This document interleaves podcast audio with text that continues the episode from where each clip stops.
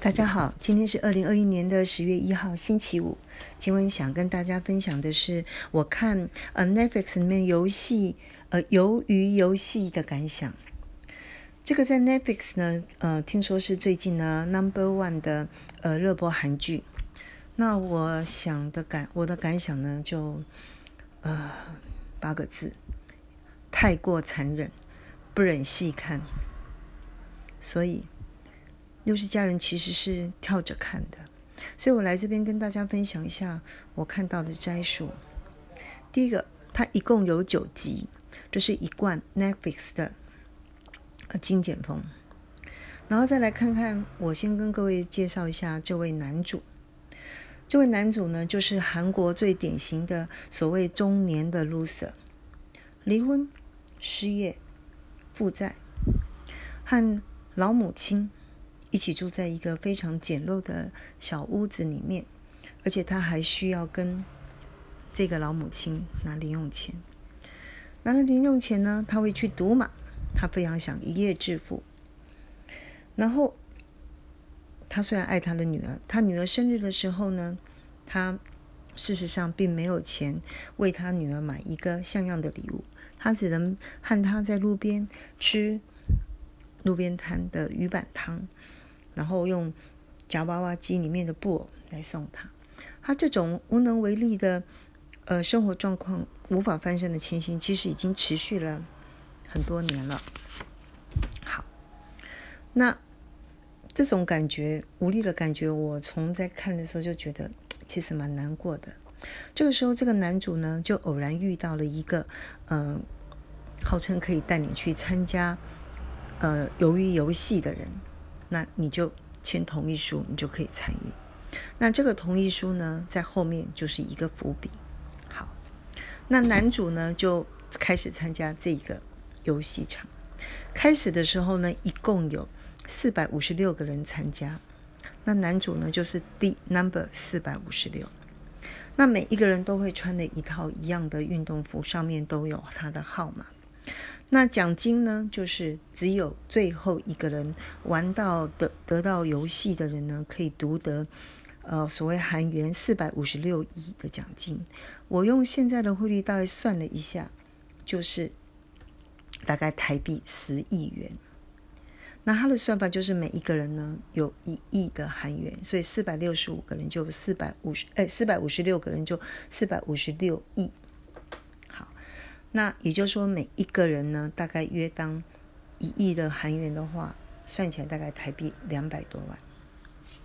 好，那这个时候，这四百五十六个人都有一个共同的特色，他们都是在生活上几乎不管是什么原因，因病就老病穷三种状况，生活无力的人，他们为了得到一个翻身的机会，所以来参加。可怕的是，如果你在过关的过程里面输掉了的话，那就是直接死掉了，用命去换。好，开始的时候呢，第一关他们就是玩一二三木头人这个游戏，大部分人都了解。那电子娃娃就感应在游戏的过程里面，谁一二三木头人，你还动了一下。就直接被机枪扫射，就死掉了。所以要在规定的时间内，由这边的起点走到对面线。当这个游戏结束的时候，四百五十六个人已经只剩下了两百零一个人了。那些死人呢，就被放到棺木。我本来以为他就是要火火化，后来我才知道。因为参与者他们有签过呃器官捐赠的同意书，所以就看呃死掉的人的尸体毁损的程度来进行器官的摘除跟捐赠，之后才是火化。所以其实游戏方为每一个人放进去的两百多万台币来讲，它其实是不亏的。更何况在后面陆陆续续演出的时候，才发现他们把整个游戏。的人就像在赌马场里面的马一样，他们有观赏的人来进行下注，所以游戏方是可以在这样的一个游戏里面赚到非常多的钱。这个时候呢，因为一下子死掉了太多人了，参与的人呢就非常的震撼，就有人提出说我不想玩了。那就经过了一轮圈叉的投票之后，因为过半数同意这个游戏可以不玩，所以这个男主呢就跟其他人一样就被车载离了这个游戏的场。但是回去之后，他们就发现，他们面这个男主就发现他面对生活无能为力，所以他选择再回去继续玩后续的游戏，希望能够得到一个翻身的机会。好，开始玩第二关的时候呢，他的玩法是每一个人拿到一个小铁罐，那么他们要在规定的时间之内想办法完整的取出一个里面做的。糖模型，如果你取出了模型不完整，那旁边蒙面的工作人员就直接拿枪毙下去。这是一个跟自己比赛的结果，又死了一堆人。可怕的是，幸存的人回到宿舍，集体的宿舍要睡觉的时候，就会发现晚上关灯的时候更可怕。会发生一阵互打互杀，又会死一群人，所以这时候参与的人他们就开始要纷纷自主团队，这就是所谓的即使被困住也要选边站。这时候呢，成群结队，而且能够如果能够形成互信互利的关系呢，就非常的重要。这时候男主就邀了一共另外的四个人，五个人就组成了一组。所以他们开始要交心，就必须要知道队友的姓名，而不是只有一个冷冰冰的号码。这时候也会看到，在观赏游戏的地方呢，地板上呢就是有每一个小方块，就代表一个参赛者死亡，这个方块就关灯了。那让留在上面看得到的号码，方便有钱的观赛者可以继续的下注，看谁能够玩到最后。好第三关，他们就要求要十个人在十分钟内组成一组来进行团体赛。这时候呢，男主呢团本来也只有五个人，所以他们就各去再去找一人来加入，来组成十个人。这是一个非常残酷的人性考验，你究竟要找强的还是弱的？当然，理论上强的是比较优势的。结果呢？这个男主所组的团呢是六个男的，三个女的加一个老人，一看就是最多的队。果然，当题目一公布是要在高台上进行两队的拔河比赛的时候，输的一方直接掉到高台，全组死掉。没有想到，这一个老人呢，居然是玩。拔河比赛从来没有输过的人，他临时呢就传授策略，结果有惊无险，赢了。另外输的对方就十个人直接调走了。这时候就知道说，你能够拟出赢的策略是有效的。再来，可怕的夜晚又来了。终于，他们想到一个方法，互相约好不要再打杀。是否这样，大家都可以好好的睡一觉，来面对明天下一场的游戏呢？这时候呢，得到了一个默契。那么男中男主所组的这十个人，他们就决定两人一组，轮流值夜。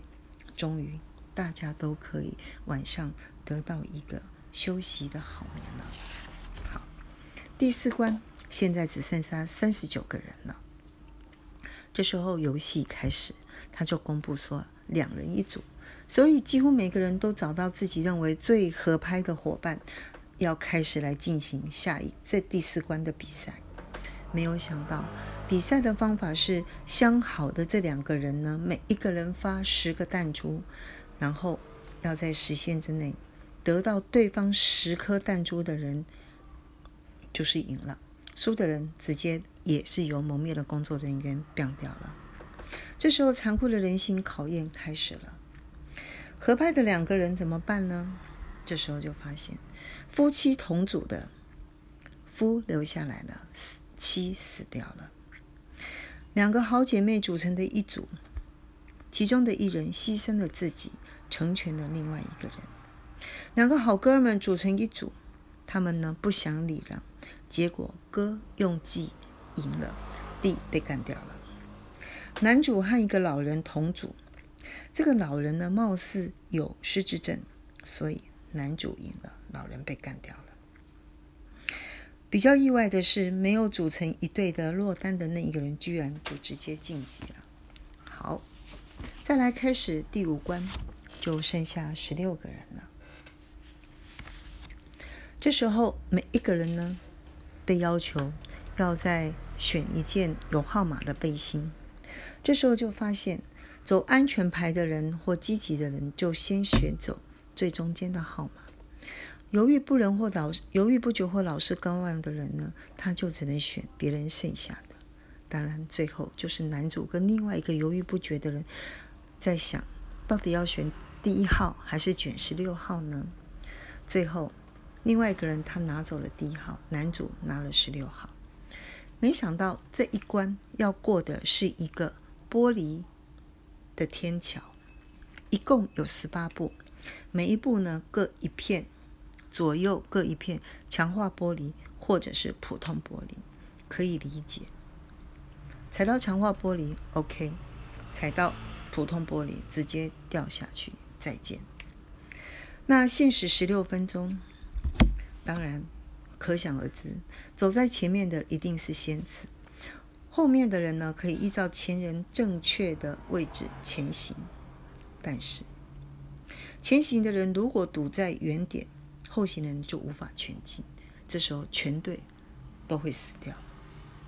好，细节不谈，总之最后就剩下三个人安全通过，得到了一套美丽的服装，可以丰盛的一餐，以及餐后得到一把锐利的小小刃，可以进行下一个游戏。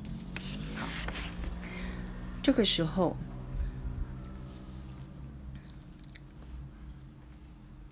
剩下的三个人呢，是一个女的，然后两个男的。好，那本来这一个男主呢，想要跟这一个女孩呢联系、联络起，呃，联手去一起打败另外一个男的，然后他们互相承诺，赢的人呢会照顾对方的家人。没有想到另外一个男的呢，就先出手把这个女生干掉了。所以最后一关来了，鱿鱼游戏，剩下的这两个男的呢，来开始玩。他们两位是从小就熟识的玩伴，他们曾经一起玩过鱿鱼游戏。中间有一段的小插曲，我觉得太矫情了，略而不谈。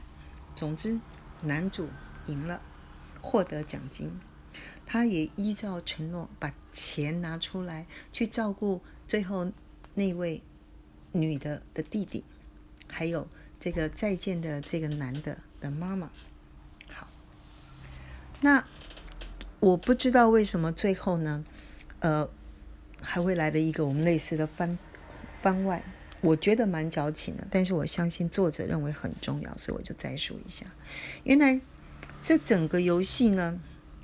幕后大 boss 是男主在玩弹珠的时候，跟男主同一组的那一个貌似失智的老人。这个老人呢，他因为在也是从艰苦的生活中走出来，他认为自己因为非常的努力，加上的运气，所以他赚了非常多钱，是一个理所当然的人，而且他用钱在赚钱，变得非常有钱。他认为这是。一个他得到的，他应该得到的成果，但是他不知道为什么他和那些身无分文的人，他是一个家财万贯的人，可是他不知道为什么他跟那些身无分文的人一样会不快乐，他不知道他的人生差异在哪里，所以他和其他的有钱人就决定要来设计这个游戏。让生活中无能为力的人来参与这个游戏，就像赛马场中的马一样，由有钱人来下注，得到类似赌马成功的快乐。好，我先跟大家分享到这里，以上。